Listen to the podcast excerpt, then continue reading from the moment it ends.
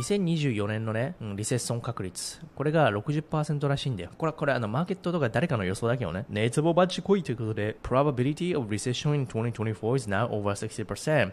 This level has, has been seen only two times since 1960ということで、1960、年だから、今から63年前。63年ってもうお前ら生きてないだろう。うん、お前らまだあれだぞ。うん。お前らあれだぞってダメかもしんないけどさ。うん、お前ら誕生してねえんだよ、この世に。うん、ゴリさ、小学校6年生ぐらいの時さ、湯船に使っててさ、この生死のこと考えてたんだよね、やっぱり。あれ、ゴリが生きる前ってゴリのね、アウェアネスってあったんだっけみたいな。今もさ、じなんか自己認識だよね。こういうのさ、落ちる人いるよね、たまに。あれ、生死の世界ってどういうことなんだろうみたいな。自分が天国行ったら、自分を認識できないってことになるじゃん。それってどういうことなの？みたいな。え、てか、まずそもそも自分が自分であるってどういうことなの？みたいなさ。考えないじゃん、普通。たまに考えてたの、これは。小学校ぐらいの時。あれ、自分のこのさ、手を動かせる感覚、これ何なの？みたいな。だって手を動かそうと思って動かせるでしょ？腕を上げようと思って上げるでしょ？右手上げてって言ったらみんな上がるでしょ？うん、これって無意識ではないけど頭でで上げようってなってそのさシグナルが手に行って動いてるわけでしょ？筋肉とかを。ででもそれってなんかもうほとんど気にしないで動かせるじゃん。脳でね、うん、あの無意識ではないよ。無意識の方はさお腹が減るとかさ睡眠だとかさ性欲でしょ？でも手を上げるとか動かすってさあれさ、まあ、一応無意識ではないけど意識的に動かしてるわけじゃん。脳のシグナルから。であとはじゃあ自分は自分であるっていう認識っていうのはさあれ？俺ゴリが生まれてくる前はゴリの頭のこの認識ってどこにあったの？ってコンチャスネスはどこにあったの？っていうね。考えてたよ俺。じゃあ天国行ったらどこに行っちゃうの？みたいな。自分を自分と認識できなくなるみたいなあるじゃん。まあだから寝てる時にさそのさ体動かせないから寝てる時にある程度のさ認識能力がなくなってるみたいなそういう状況みたいな感じあるよね。覚えてないみたいな。酔って寝て覚えてない時みたいな感じ。そんな時代があったのかみたいな感じだったよね。生死の生まれてくる前。でじゃあ今生まれてきたからといって何をもって自分なんだろうっていうのはさ考えるわけよ。つまり体イコール自分じゃないんだよね。だからさあるじゃん。あの瀕死状態じゃなくなんかあるじゃん。脳死状態とかあるじゃん。脳死じゃなければ人は死死んでないとかなんかあるじゃん。つまり脳をね移植して他の人の体の中に頭だけ入れたらさそれってそれでまだ自分でしょ？だって脳脳じゃん。一番の大事なの。ってなんか腎臓とかさ、心臓とかさ、リプレイスしてもだよ。自分は自分でしょ？で、何を自分となるかって肉体的な部分、まあ DNA とかも自分とかって言うかもしれないけども、まあその人間のね、メンタルのコグニションっていうのかな、うん、認識、意識。ってなると、ね、体とか外見がね、ま、外が違くてもだよ、うん、内面のね、脳だよねって思って、で、だから、これ何の話してんのって言ったらさ、あの話飛んじゃったかもしれないけど、1960年だから、お前らがまだ、ね、君たちのパパゴリが、ね、玉金で、まだ精子が作られてない時に、自己、だからみんなの自己認識がなかった時だったことなんだよ。その時以来2回目ってことで言いたいの。ちょっと話が膨大になりすぎたね。まあまあまあ、そういう風なね、ちょっとね、あの、哲学的な話もね、ちょっと考えちゃうのよ、ゴリ。そういう人なの。うんまあまあまあ、ということで、1960年ね、うん、ゴリ生きてないよ。ゴリ、ゴリというね、元にな、ゴリの元であった精子もまだ作られてないんだよ、玉金で。な、何の話していいやって話やな。でも考えてみたらそうだね。だってさ、精子ってさ、分解したらさ、結局プロテインとかでしょ。うん。で、プロテインってまだできてなかったわけよ。そのね、特、そのゴリの精子が作られる元になったプロテインはまだ作られてない。うん。すごいね。だから人生じゃなくて人間とか生命って本当にさ、奇跡だよね。奇跡に乾杯。お前ら乾杯や言っちゃってる。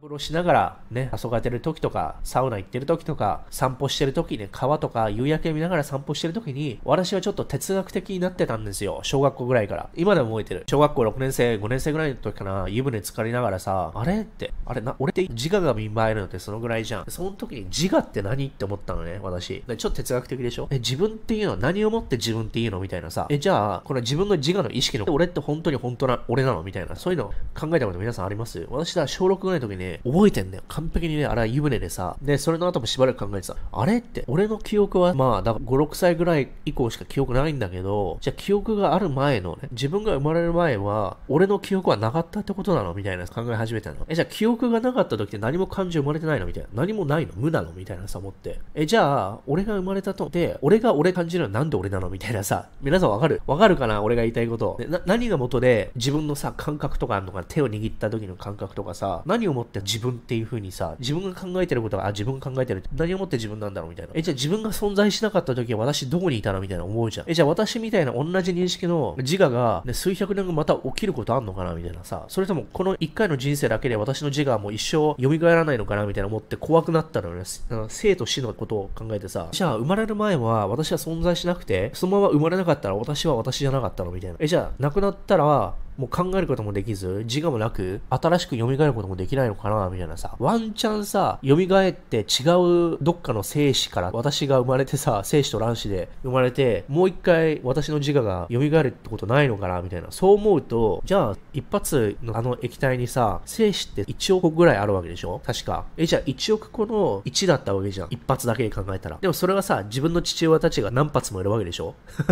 そうでしょ？だって15歳ぐらいからさ、30くらいもね、何発も何発もさ出してるわけじゃん。その中の1億が1発だとしたら、まあ、まあ、300発としたら、300億分の1の確率で私が出てきたってこと？みたいな。他の精子に私はいなかったのかみたいな考えるわけよ。この300億の精子の本当に一つだけが私の自我に繋がってんのか、それがちょっとわかんなくてさ、え、じゃあ300億分の1で当たんなかったら私は今どこにいんの？みたいな思うわけよ。それ、皆さん考えない？私別に毎日考えるわけじゃないけど、考えたら小学校5、6年の時。怖くなったよね。あれって、え、どういうこと？って、じゃあ私の死んだら何も考えなくてどこに行っちゃうの？みたいなさ。で、自分の感覚が本当に自分の感覚なんか、普段は自分のことは自分って思ってるけどさ、もしかしたら自分じゃないかもしれないわけじゃん。自分とほぼ全く同じ体、遺伝子が似てるから、全く同じ体で、中身は違う人の意識だった可能性もあるわけじゃん。300億分の1だから。それを考えたら、じゃあ外見だけでは自分っていうのは結びつかないよね。例えば双子とか外見超似てるじゃん。でしょ？意識は違うじゃん。双子でもさ、通じ合えないでしょ？意識は違うじゃん。脳が違うから。ってことは、私と全く同じようなコピーみたいな外見だけども、中身が違う性格の人がいたのかな？みたいな、違う考え方みたいな、っていう風に思って、それで見せたいのがこれです。皆さん、あなたたちは、私も含め、300億分の1、もっとだよね。1兆分の1の確率で生まれてきたんですよ、私たちは。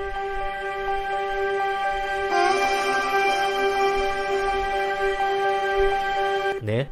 うん。これ一発だからね。一発で1億個出てくるわけでしょで、これ卵子を破ったものだけが、でしょだからこの時点で、このセッションだけで1億分の1の確率でサバイバルしないといけないわけじゃ。かなりの競争でしょかなりの確率でしょ ?1 億分の1だよ。競争勝ち抜いたのが私たち今の人間として生まれてきてるってことは、他の1億個の他の奴らは競争で負けたっていうのかわかんないけど、存在しないわけよね。人間界に。これ、勝ち抜いた人だけ卵子のこのレイヤーをぶち抜いて中に入るわけでしょいやー、それを考えたら、この時の私は、これ私かもしんないけどさ、ね、この精子。この時私の自我はないわけじゃん。意識ないでしょ？え、意識ないけど私なの？みたいなさ、どっからが私なの？みたいな感じじゃんどっからがゴリモーフィアスなの？みたいな。この時はまだゴリモーフィアスの意識がないわけでしょ？脳がないから。で、単細胞から分割してって、この時もゴリモーフィアスじゃないわけでしょ？そう、赤ちゃんの時も意識もないから、えー、じゃあなんでこっからゴリモーフィアスが生まれたの？みたいな思わない？だから、普通だけでも1億分の1よ。それをね、例えばさ、皆さんのね、うん、この志村城さんとしよう。私はサバイバリストって言ってますけど、この志村城さんのね、ね、親父が何発噴射したか、親父に聞いてくださいよ。親父、つって、人生で何発出したみたいな。何発分をかけると1億。1億かける何発、ね、例えば300発にしよっか。300発は余裕でいくか。わかんないけど。人によるけど。そしたら300億分の1やん。いやー、深いなーと思わない？ってことは私たちは、ある程度、ランダムで出てきたとはいえ、